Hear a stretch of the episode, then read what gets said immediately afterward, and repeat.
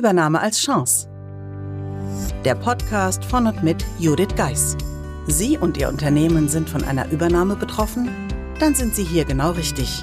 Judith Geis, die Expertin für US-amerikanische Übernahmen im deutschsprachigen Raum, teilt mit Ihnen wertvolle Tipps und Tricks und zeigt Ihnen, wie Sie diese Veränderung für sich und Ihr Unternehmen nutzen können.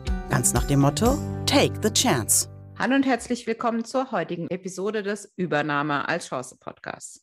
Heute die letzte Episode mit mir vor der Sommerpause. Wir haben uns jedoch entschieden, dieses Jahr ein Summer Special laufen lassen. Und was eignet sich da besser als ein Interview, das vor einiger Zeit auf Antenne Mainz ausgestrahlt wurde? Volker Pietsch hat mich hier interviewt, um ein bisschen mehr von mir zu erfahren, aber auch, wie es dazu gekommen ist, was ich heute mache, unter anderem natürlich auch den Podcast. Ich würde mich freuen, wenn Sie mir eine Rückmeldung darauf geben würden, wie Sie den Sommer dann so fanden. Denn direkt von mir die nächste Episode gibt es erst wieder am 12.09. Vor der Sommerpause habe ich aber noch ein Anliegen an Sie. Es ist wichtig, dass ein Podcast bekannter wird, schlicht und ergreifend, dass es Menschen wie Sie erreicht und dabei unterstützt bei einer Übernahme. Daher würde ich mich freuen, wenn Sie den Podcast in Ihrem Netzwerk teilen, gerne auch auf Social Media, wie zum Beispiel LinkedIn. Und natürlich freue ich mich auch auf Kontaktanfragen von Ihnen, die ich natürlich dann gerne bestätige.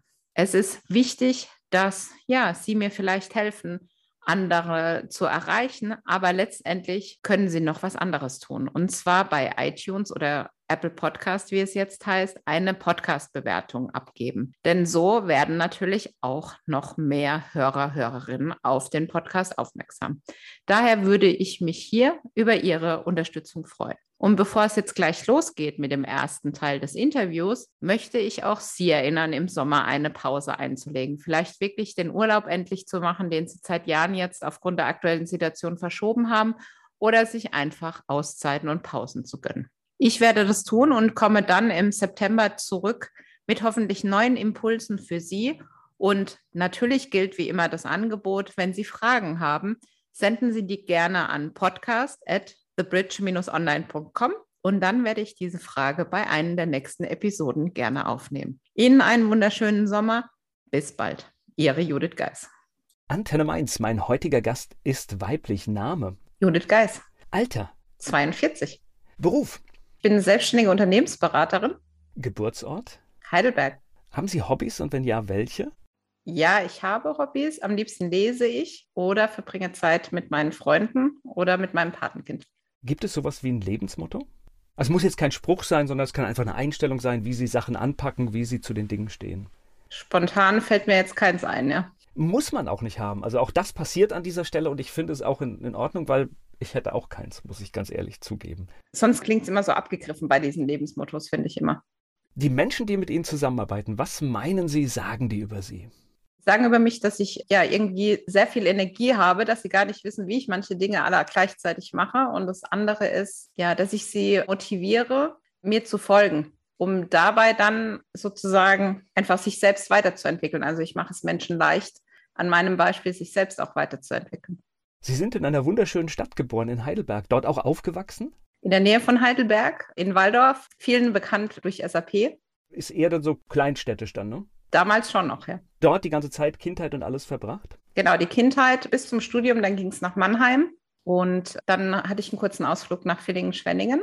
Bin ich wieder zurückgekommen. Wie es immer so schön heißt, die Heimat schätzt man am meisten, wenn man mal weg war. Nicht, dass es weit weg war, aber es war doch einschneidend. Und dann ging es nach Südhessen. Erst nach Lambertheim und jetzt in Viernheim.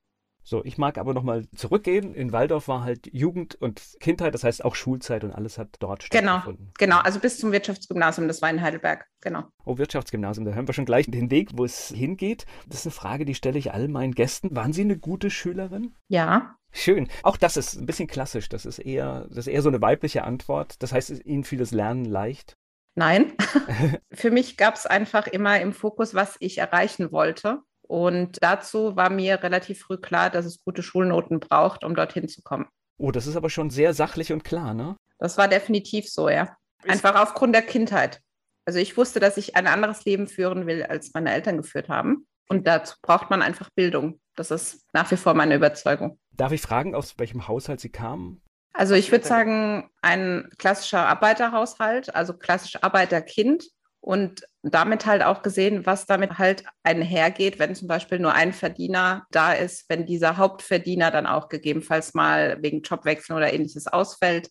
Ja, meine Mutter war eine klassische Hausfrau, Mutter, hat nebenbei natürlich auch gearbeitet, aber es war halt, ja, ich habe an diesem Lebensmodell gesehen, dass es einfach nicht meins ist. Ich wollte mich selbst entwickeln, wollte weiter vorangehen, wollte Dinge bewegen und habe einfach gesehen, dass es dazu Bildung braucht. Oder das war meine Idee als Kind, dass es Bildung dazu braucht. Und da haben meine Eltern mich auch unterstützt, dann wirklich nach der Realschule dann eben weiterzugehen aufs Wirtschaftsgymnasium und letztendlich dann ein duales Studium in Mannheim zu machen.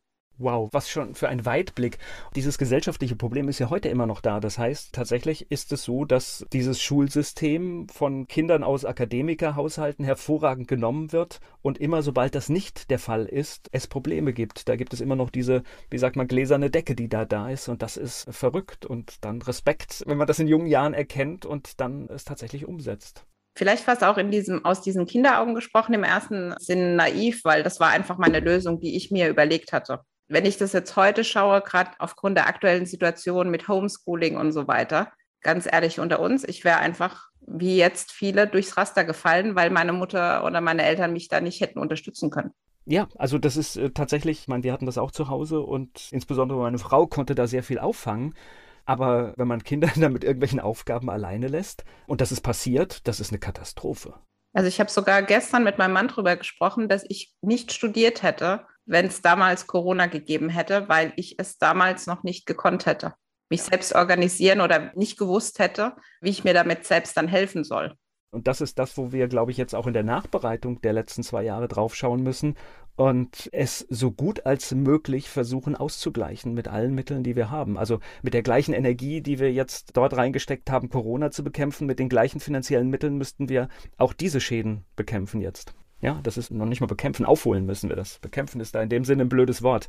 Genau, wir haben jetzt schon Fachkräftemangel und es wird nicht besser werden dadurch. Also ich kenne sehr viele, die Studien angefangen haben, abgebrochen haben, die dann zwar andere Dinge jetzt tun, aber letztendlich, Corona hat halt viel damit gebracht, auch wenn man jetzt mal Branchen sieht wie Gastronomie, Hotellerie, da wird der Nachwuchs in Zukunft fehlen. Warum sollte jemand in den Bereich gehen, wenn er so anfällig ist. Ja, ja und es gibt auch tatsächlich, ich kenne viele Menschen aus der Eventbranche, die haben ganz viele Mitarbeiter, die handwerklich geschickt waren, verloren, weil die haben festgestellt, es gibt auch einen Arbeitsmarkt, wo man von 9 bis 17 Uhr arbeiten kann und nicht um 22.30 Uhr auf einer Traverse rumkrabbeln muss. Und auch solche Dinge passieren und das heißt, jetzt müssen wir wieder Menschen dafür begeistern, diesen Job zu machen, damit wir tolle Erlebnisse haben.